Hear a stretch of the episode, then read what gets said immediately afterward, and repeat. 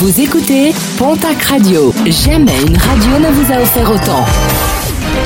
L'information locale à 9h, c'est sur Pontac Radio. Bonjour Jean-Marc Courage Sénac. Très belle matinée. Une série d'interpellations hier à Bayonne, dans le quartier des Hauts de Sainte-Croix. Plusieurs hommes âgés d'une vingtaine d'années ont été interpellés pour trafic de stupéfiants. Opération menée par la police judiciaire et la sécurité publique.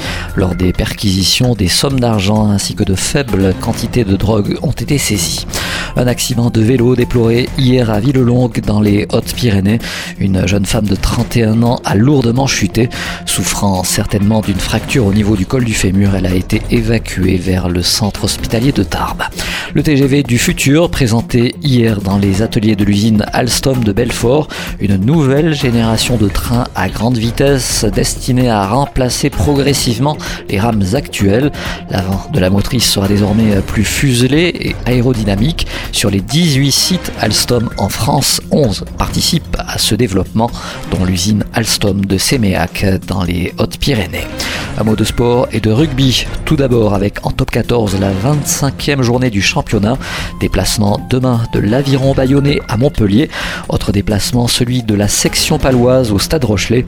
Coup d'envoi de ces deux rencontres à 17h. Toujours en rugby, les demi-finales de la Pro D2. Premier match ce dimanche entre Perpignan et Oyonnax, ce sera à 15h30. Second match à 18h entre Vannes et le Biarritz Olympique, finalement rassuré après le retour négatif du test PCR d'un joueur contrôlé positif il y a de cela une semaine.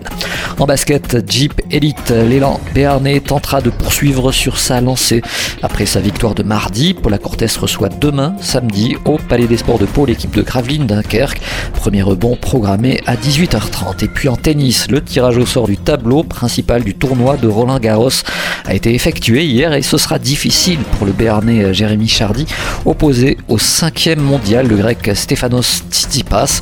Roland Garros, ce sera dès dimanche et jusqu'au 13 juin.